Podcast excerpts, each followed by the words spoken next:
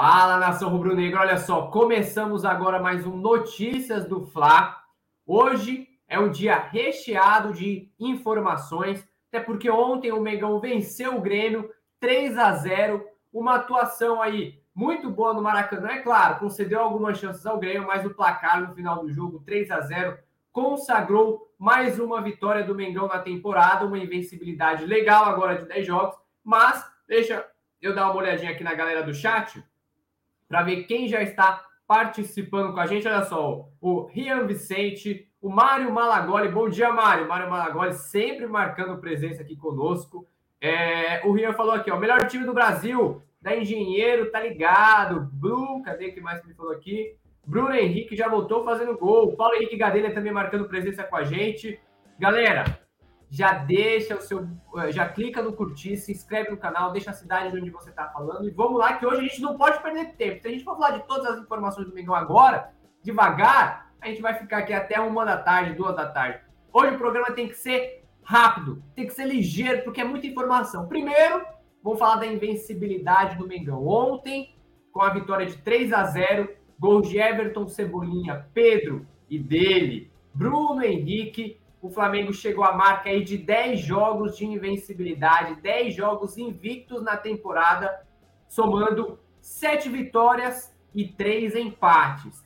Vou buscar aqui a série para você, olha só. O Flamengo, além do jogo de ontem contra o Grêmio, o Flamengo também já havia.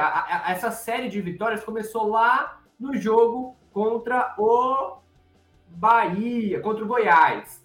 Desde o jogo contra o Goiás, em 10 de maio, o Flamengo não perde, galera. É um mês aí. O Flamengo já está um mês sem perder. O Flamengo venceu o Goiás por 2 a 0 venceu o Bahia por 3 a 2 empatou com o Fluminense 0 a 0 venceu o Corinthians por 1 a 0 empatou com o Nublense 1 a 1 empatou com o Cruzeiro 1 a 1 Vem... Aí, a partir daqui, depois daquele 1 a 1 com o Cruzeiro, o Flamengo deslanchou.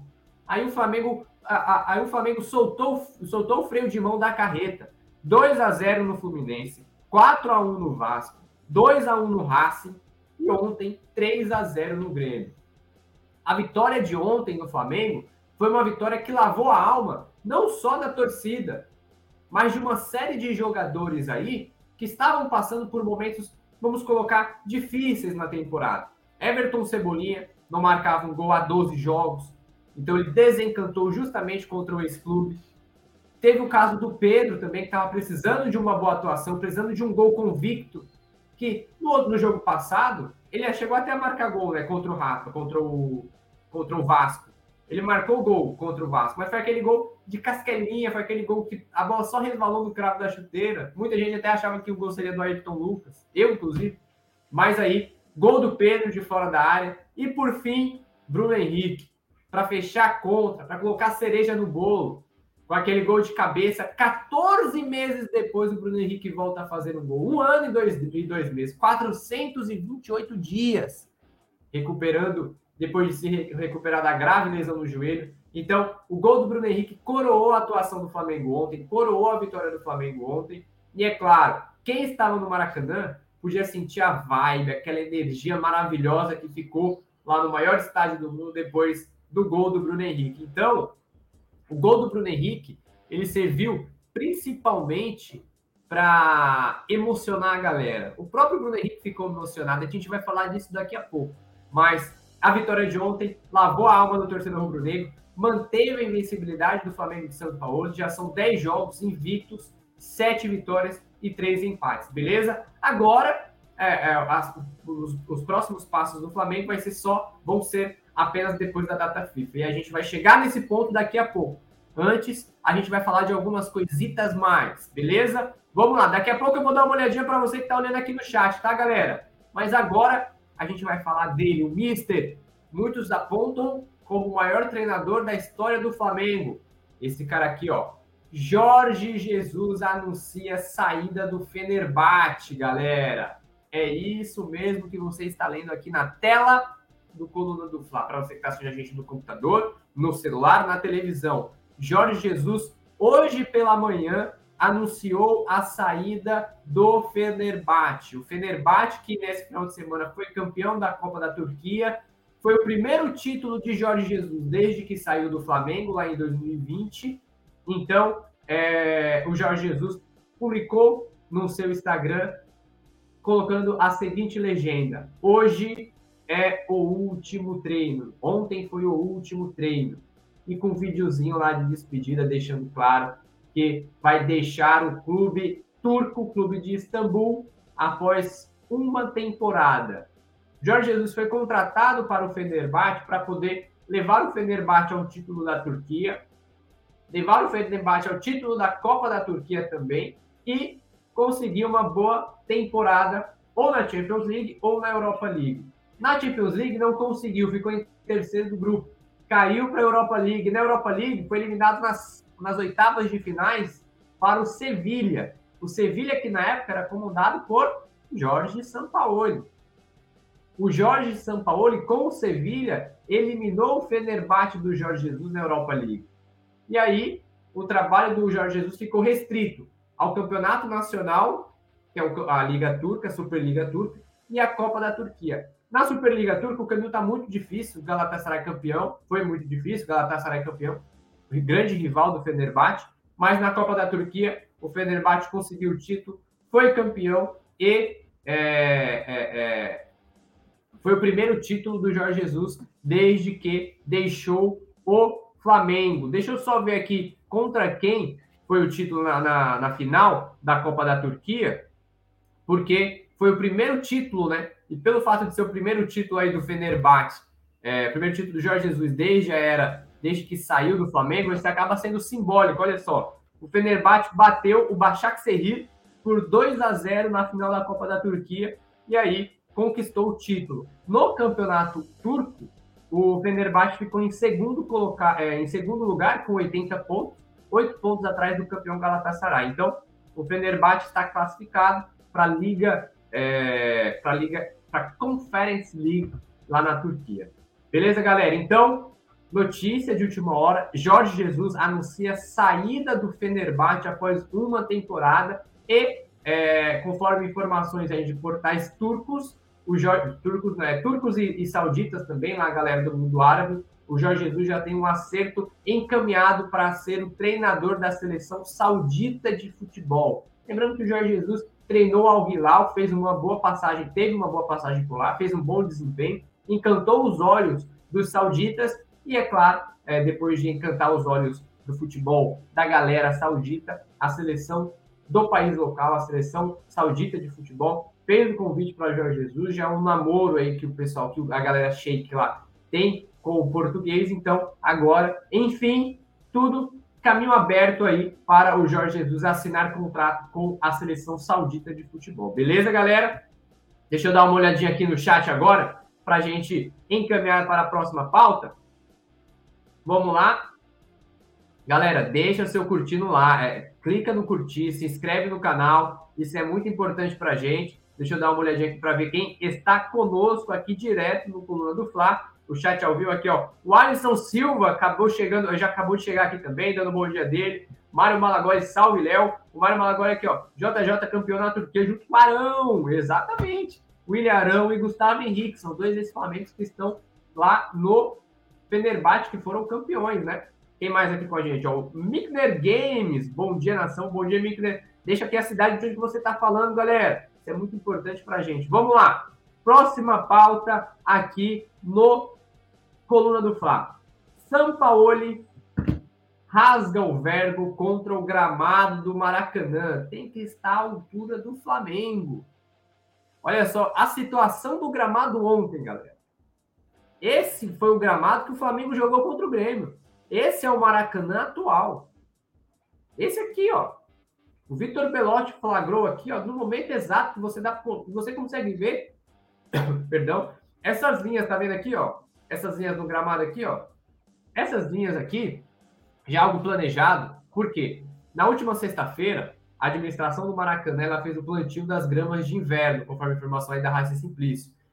A administração plantou essas gramas de inverno justamente no momento em que vai ter uma pausa de 10 jogos, 10 dias. O Maracanã vai ficar 10 dias sem jogo. O próximo jogo vai ser só jogo do Fluminense, lá na outra quinta-feira, né? Então, é um espaço aí sem partidas, onde a administração do Maracanã vai ter um tempo um pouco maior do que no dia a dia, do que convencionalmente, para poder inclusive, é, tentar melhorar esse gramado do Maracanã.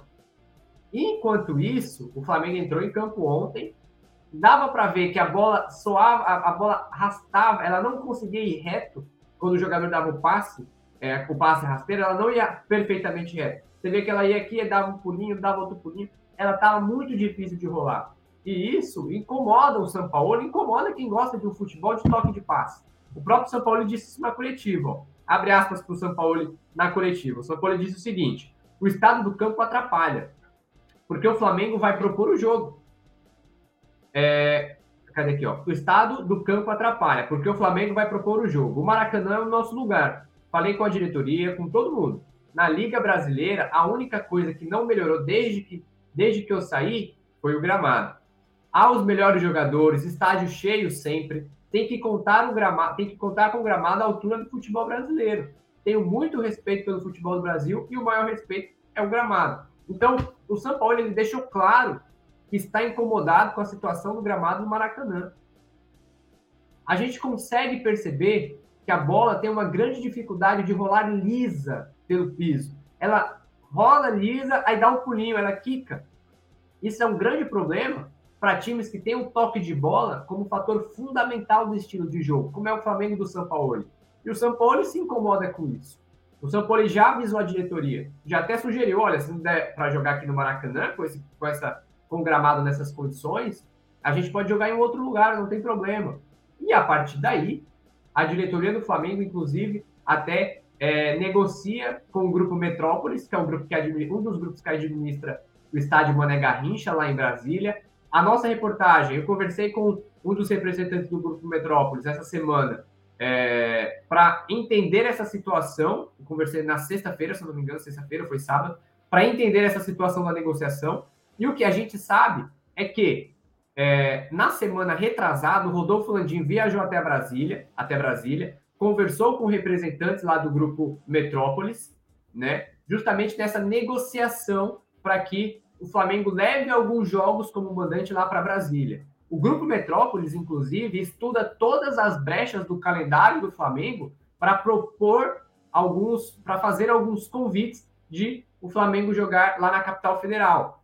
Então, essa negociação está acontecendo, essa negociação já se estende desde a semana retrasada, e a tendência é que alguns jogos do Flamengo, na sequência da temporada, sejam lá em Brasília, lá no Distrito Federal. Então, torcedor brunegro de Brasília, se prepare, porque vai ter jogo do Flamengo aí. Resta a gente saber qual. O SBT deu a, é, é, deu, deu a informação de que o Flamengo negocia jogos com o Vasco e com o Internacional. Jogos que vão ser em agosto e em outubro, se eu não me engano. Conforme que eu conversei com a fonte lá do, do Metrópolis, tem esses dois jogos estão em negociação, mas também tem outros. Há outros jogos, a fonte não quis me passar quais são os outros jogos, mas há outros jogos em negociação para o Flamengo mandar jogos em Brasília. Então, fique ligado que em breve deve ter novidades aí. A gente do Coluna Fla está de olho, está buscando mais informações sobre essa negociação entre Flamengo e Grupo Metrópolis, porque a tendência é que o Flamengo faça sim jogos como mandante lá na capital federal, enquanto o Maracanã não apresenta uma melhoria nas condições do gramado. Beleza? Então, finalizamos essa pauta aqui. Vamos para a próxima, porque hoje está recheado de informação, galera. É open bar de informações aqui no Coluna, do Fla. Olha só. Ah, essa aqui, essa aqui é maravilhosa. Bruno Henrique abre o coração com o primeiro gol marcado pelo Flamengo após grave lesão no joelho. Deixa eu só pegar aqui a aspa dele. Lembrando que, galera, o Bruno Henrique ontem entrou no segundo tempo, a torcida pediu o Bruno Henrique. No determinado momento do segundo tempo, a torcida começou a gritar: ah, é Bruno Henrique! Ah, é Bruno Henrique. A galera pediu o Bruno Henrique. O Jorge Sampaoli, é claro, abriu o coração e falou: vai lá, meu filho, se consagra. O Bruno Henrique ele chegou a ter uma chance, chegou a ter duas chances, não chances claras, mas boas chances ali para poder abrir o placar, para poder balançar as redes. E, por coincidência do destino, para coroar a atuação do Mengão, para coroar o domingo, dia 11 de junho, o gol do Bruno Henrique, o gol desse cara que merece demais, aconteceu aos 51 minutos do segundo tempo, no acréscimo, no último minuto de acréscimo. Aí ele não aguentou. Foi a, foi a loucura, foi o êxtase. E ele disse o seguinte, ó, lá na zona mista depois depois do jogo. Ele falou assim: durante todo esse tempo batalhei muito. Não, primeiro, ele falou assim: estou com a minha mente e o coração em paz. Estou jogando no melhor time do Brasil. Feliz por estar marcando novamente depois de 400 jogos, 400 dias sem fazer um gol. Quando eu.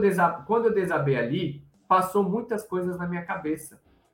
Passou na minha cabeça todo o meu esforço desde quando me machuquei até a recuperação. Ele ainda continuou. Durante todo esse tempo batalhei muito. Treinei três períodos com foco e o pensamento em poder voltar a jogar futebol de novo. Noites é claro, muitos choros. Agora é só agradecer a Deus por estar bem novamente. Estou super bem e agradeço por poder voltar a jogar bola. Cara, quem não se emocionou ontem com o gol do Bruno Henrique já tá corroído por dentro, cara. Porque foi demais. Foi uma energia muito boa, muito gostosa no Maracanã, a energia do Bruno Henrique ontem. E depois de 428 dias, 428 dias, o atacante Bruno Henrique voltou a balançar as redes. Para quem não se lembra, a lesão dele foi lá em junho do ano passado contra o Cuiabá. Rompeu os ligamentos do joelho, fez duas cirurgias, é, fez cirurgia, fez recuperação, fisioterapia, voltou em, é, é, se não me engano, foi em maio, ele voltou gradativamente, ainda abril, maio, voltou gradativamente. E ontem, primeira vez, balança as redes depois da grave lesão, 14 meses depois. Então isso é muito maneiro, é uma é um momento muito marcante também, não só para quem da imprensa, não só para quem é torcedor, mas também para o Bruno Henrique. Que o Bruno Henrique também tem um lado humano. Às vezes a gente olha muito para o jogador nesse lado robótico, nesse lado de ah, recebe milhões e é, recebe milhares, milhões, então tem que é um robô praticamente em campo. Mas também o cara é coração. E o Bruno Henrique ele passa isso, ele é o espírito da humildade. Quem conhece o Bruno Henrique sabe, né? Quem acompanha o Bruno Henrique sabe. E você ver a emoção dele depois de fazer o gol, a emoção do elenco, o grupo, a comissão técnica, a torcida, poxa, a imprensa também, você via que a, a imprensa tava, pô, é muito legal ver um jogador desse dando a volta por cima. É gratificante, é bem legal. Então, o Bruno Henrique volta a marcar um gol e o melhor, o Bruno Henrique ele mostra essa evolução gradativa. O Bruno Henrique ele tem, ele está sob cuidados especiais da comissão técnica do Flamengo. O departamento médico também fica de olho nele, porque é, a comissão técnica do São Paulo tem muito cuidado nessa volta, de, da, nessa volta das lesões né, dos jogadores. Tanto que o Gabigol ontem ele jogou só meio período, né, meio jogo, justamente por conta da lesão do quadríceps. E o Bruno Henrique não é diferente. Aliás, é o exemplo mais, que eu posso dizer aqui, mais contundente sobre isso. Porque desde que ele voltou, o Flamengo tem um extremo cuidado. Ontem ele entrou em campo depois de sete jogos sem atuar. Ele ficou sete jogos de fora do Flamengo, justamente fazendo esse processo de recuperação gradativa. E aí ontem ele retorna, entra em campo, teve uma boa atuação, porque antes de fazer o gol, ele deu um passe legal lá, finalizou bem, faltou um pouquinho para ele fazer o primeiro gol antes dele balançar a rede de cabeça, ele teve uma chance com os pés. Então, mostra que ele está voltando aos poucos. Então, torcedor, recado: a recuperação de Bruno Henrique é gradativa, tenha paciência com o camisa 27 do Mengão. Ontem já foi um grande exemplo de que ele pode sim Bruno Henrique pode sim voltar ao ápice do futebol. Bruno Henrique pode sim voltar a ser peça fundamental do Flamengo. Ontem foi o maior exemplo disso. Eu sempre deixei claro, eu sempre falei, a minha opinião é de que o Bruno Henrique ele pode sim voltar a ser uma peça fundamental ao elenco do Flamengo. E o gol de ontem deixou claro. A gente só precisa o quê? Ter um pouquinho de paciência com o Bruno Henrique, é uma evolução gradativa é uma evolução para um atacante de velocidade, é uma evolução que demanda tempo. E ontem no jogo contra o Grêmio, ele já deu, ele deu duas, três arrancadas que lembrou dos tempos dele de 2019. Inclusive, uma das faltas lá que ele sofreu, se o jogador do Grêmio não tivesse parado ele com falta, ele ia sair na cara do gol depois de uma arrancada. Então ele está voltando, Bruno Henrique está voltando, e se prepare, porque o elenco do Flamengo tem o maior reforço o maior reforço que o Flamengo podia ter em qualquer janela de transferência é o Bruno Henrique bem. Então, isso tende a acontecer aí nos próximos meses. Como eu falei, a gente precisa ter um pouquinho de paciência para poder ver o futebol, o bom futebol do Bruno Henrique de volta novamente. Beleza, galera? Então, vamos ficar de olho aí no Bruno Henrique, porque tem tudo para ser é, novamente a peça fundamental do elenco do Flamengo, do ataque do Mengão. Deixa eu dar uma olhadinha aqui no chat para ver quem está com a gente. Olha só. É, quem está aqui com a gente, ó, o Mickner Games, o Mário Malagoli aqui, ó. Verdade, que foi o dia dos gols de quem precisava marcar para voltar a ter confiança. Verdade, né, Mário? Pô, Everton Cebolinha, depois de 12, depois de, 12, depois de 13 jogos, o Pedro também estava precisando fazer o gol dele. E também o Bruno Henrique, foi muito maneiro o jogo de ontem. O Alisson ficou triste com o jogo de ontem porque o Soares não marcou o dele. É, pois é. O Sérgio Roberto tem que botar o Gabigol só nas finais. Eu prefiro fugir da polêmica aqui, Sérgio. Olha o Mário. Depois de o Jorge Jesus, agora é a vez de outro Jorge, o Sampaoli.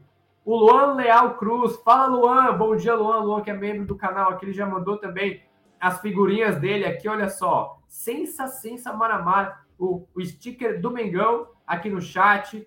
Cara, Luan, você gostou da atuação de ontem? Você assistiu o jogo? Coloca aqui no comentário pra gente. O Alisson Silva. Mário, ontem eu chorei de emoção, de alegria com a volta do, com a volta do Bruno Henrique e o gol dele, depois de muito tempo.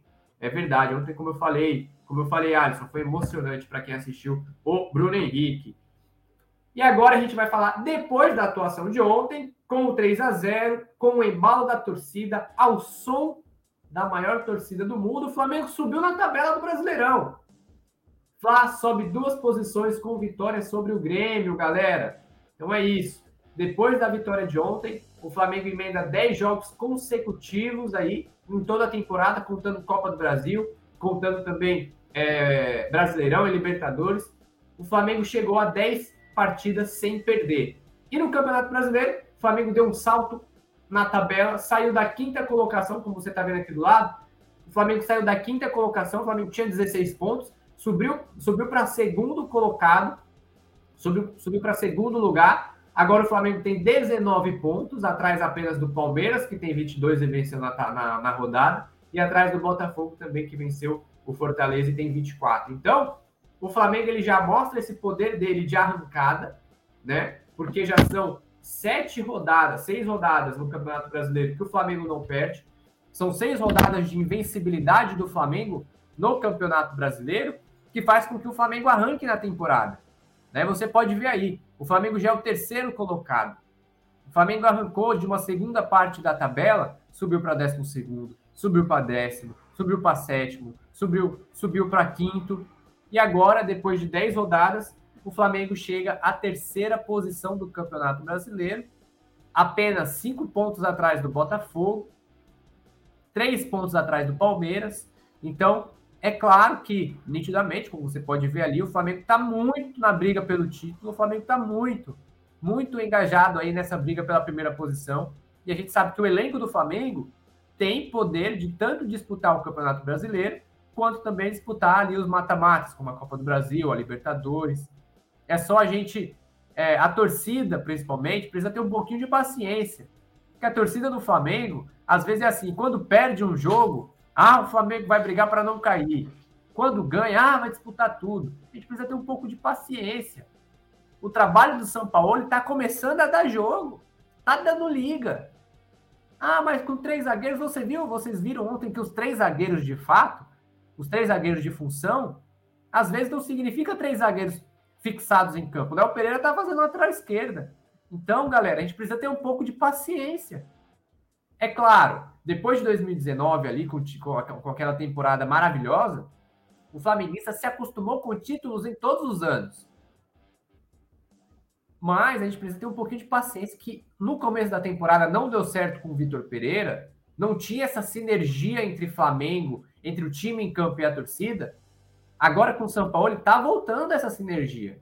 A gente está vendo, a torcida está conseguindo empurrar o time, o time está correspondendo dentro de campo. Ontem não foi a melhor atuação de todos os tempos do Flamengo, mas foi uma atuação de vitória 3 a 0 pô. Então, tenha paciência, o Flamengo está chegando nas cabeças, o Flamengo já é o terceiro colocado no Brasileirão, já tem 19 pontos, tá nas quartas da Copa do Brasil, vai enfrentar o Atlético Paranaense na Copa do Brasil. Tá com a classificação encaminhada na Libertadores, falta só mais um empatezinho com o Alcas no Maracanã que carimba a vaga do mata-mata. Depois de um início de temporada ruim, negativo, o Flamengo tá embalando, o Flamengo tá tá pegando ritmo. E a gente precisa de um pouquinho de paciência para ver o Mengão aí conquistar, levantar mais troféus. Mas antes, galera, é normal, é normal que no meio desse processo o Flamengo tropece aqui, tropece acolá. É normal. Um jogo que não, não vai ter uma atuação excelente, uma, uma, uma, uma atuação bem abaixo da média.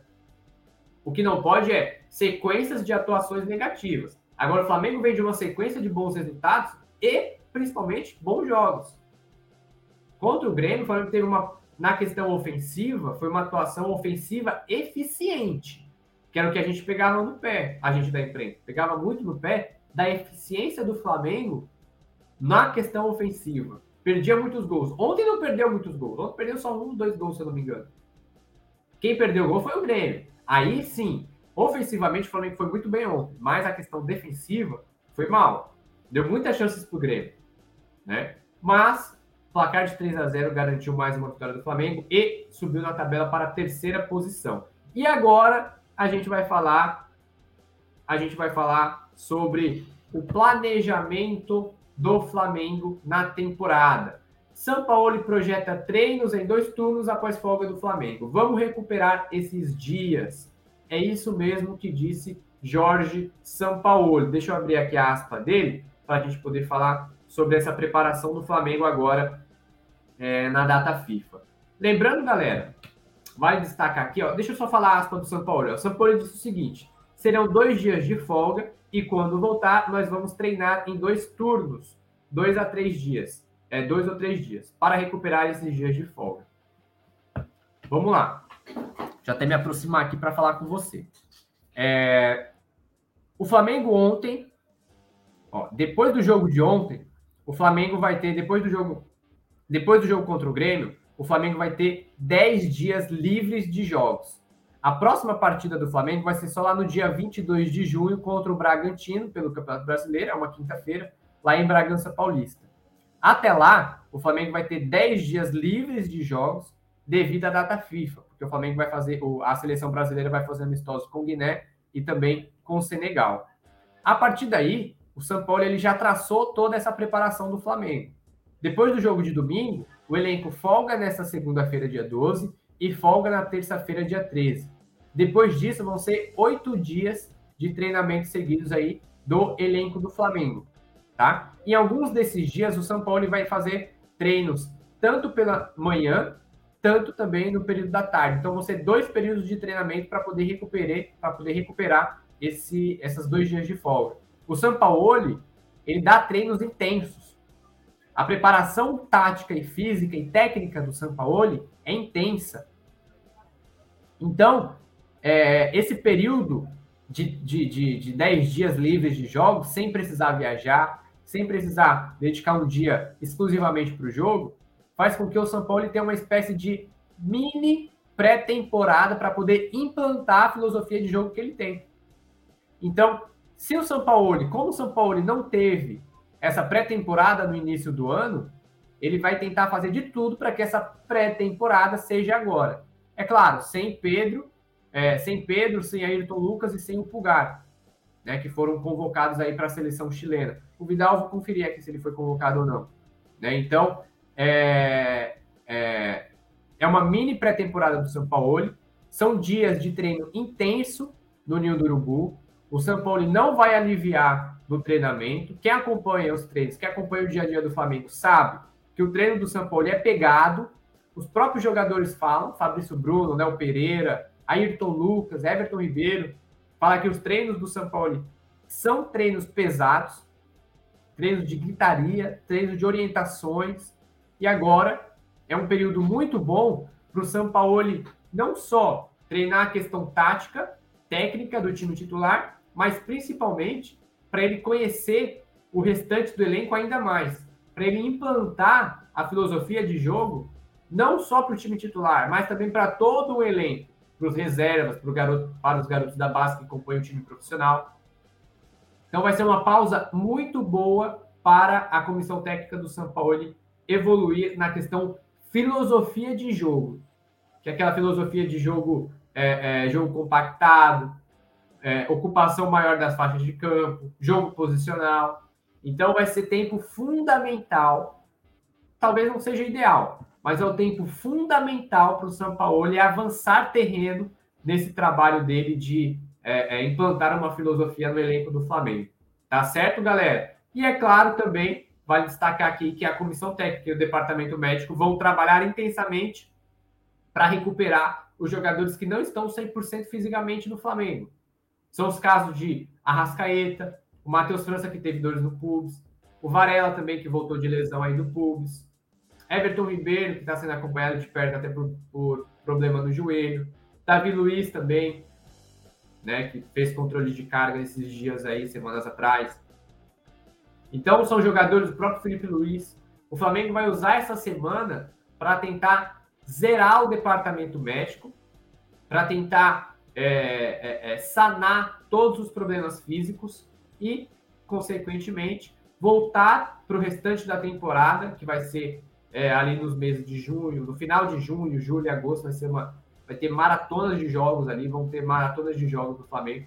E o Flamengo, a comissão técnica do São Paulo, quer estar com o elenco perfeito, a ponto de bala, para poder continuar essa arrancada que já tem 10 jogos de invencibilidade, tá? E antes da gente finalizar, deixa eu dar uma olhadinha aqui no chat rapidinho e tem uma informação bem legal sobre o Vinícius Júnior. Prometi para vocês que eu ia falar. Vinícius Júnior vai usar a camisa 7 do Real Madrid. Camisa pesada. Vini Júnior é o novo camisa 7 do Real Madrid. O que isso quer dizer? Camisa 7 de Raul Meireles. Camisa. É, Raul Meireles não. De, de, de Raul Gonzalez. Camisa 7 de Cristiano Ronaldo. Agora é camisa 7 do Vini Júnior. Que notícia maravilhosa! Vinícius Júnior, cria, cria do Flamengo, cria de São Gonçalo, cria aqui do Rio de Janeiro, consegue o sucesso na Europa. Camisa 7 do Real Madrid é como se fosse a camisa 10 do Flamengo. Camisa 7 do Real Madrid é como se fosse o camisa 10 do Flamengo. É um número consagrado por eles. É um número que eles colocam como o, o, o principal número lá do time de, de Madrid. Então, o Vinícius Júnior vestindo essa camisa, poxa, é maravilhoso, é muito bom. Uma informação bem maneira. Ele era o 22, né, se eu não me engano, no ano passado. Ele era o 22 no ano passado. E agora ele vai vestir a camisa 7. Agora ele é o protagonista de fato, abraçado pela diretoria. Principalmente depois da saída do Benzema, né, que foi para o Jihad da Arábia Saudita. Então, hoje, o Vini Júnior é o principal jogador do Real Madrid. O Vini Júnior é o principal jogador do principal time europeu. Vocês têm a noção disso? Do peso, do peso que o Vini Júnior está carregando nas costas agora com essa camisa 7? É muito gratificante. É muito bom. Eu, eu particularmente gosto demais. Deixa eu dar uma olhadinha aqui rapidinho no chat para a gente finalizar. Vamos lá, olha só, para você, ó, agora. Quem não mandar um chat agora, quem não manda agora, é, não manda mais. Vamos lá, ó. Mário Malagoli, Fábio Lúcio, Fabiano Lúcio, o Santuel também, ó. São Paulo anda 100 km por jogo, ainda de um lado para o outro, outro, outro cara xinga, chuta a garrafa, olho aberto parado, psicopata, do jeitinho que o Flamengo gosta. Quem mais aqui, ó? Luan Leal, Mário Malagoli, Mickey Gomes, Alisson Silva, Paulo Henrique Gadelha, o Rian Vicente. Então é isso, galera. Finalizamos a notícia do Fla. Olha só, hoje foi 37 minutos de programa, muito tempo de programa para um programa que é mais, mais ou menos meia horinha de, de notícias. Vamos lá, hoje foi cheio de informação para você ficar ligado nas notícias do Flamengo, que hoje vai ter muitas, muito mais informações, tá? No arroba Coluna do Fla nas redes sociais, no, na nossa redação também, colunadofla.com, aqui no YouTube também, para você ficar de olho, tá certo? E hoje tem Pode Fla o podcast do Coluna do Fla, às 4 horas da tarde, com o entrevistado especial hoje é Cacau Cota, diretor de Relações Externas do Flamengo. Vai ser entrevistado é, por mim e pelo Túlio. A gente vai estar lá no estúdio do Coluna, na Tijuca. Então, a gente vai acompanhar, vai, vai entrevistar o Cacau Cota, ver os bastidores do Flamengo, como que é a, estru a estrutura administrativa do Mengão, até para o torcedor ter essa noção quando o time vai mal, quem que o torcedor vai cobrar? É o Cacau? É o Landim? É o Braz? É o Juan? Então a gente vai mostrar essa administração do Flamengo, esses bastidores e também algumas histórias legais aí da carreira do Cacau, beleza? Então, fique ligado aqui no canal do YouTube do Coluna do Fla. Fique ligado também no colunadofla.com e nas redes sociais no arroba coluna do Fla. E também tem aqui o meu, aqui o meu Twitter e o meu Instagram para você ficar de olho lá, arroba Léo José Repórter, sempre soltando informações sobre o Mengão. Beleza, galera? Então é isso.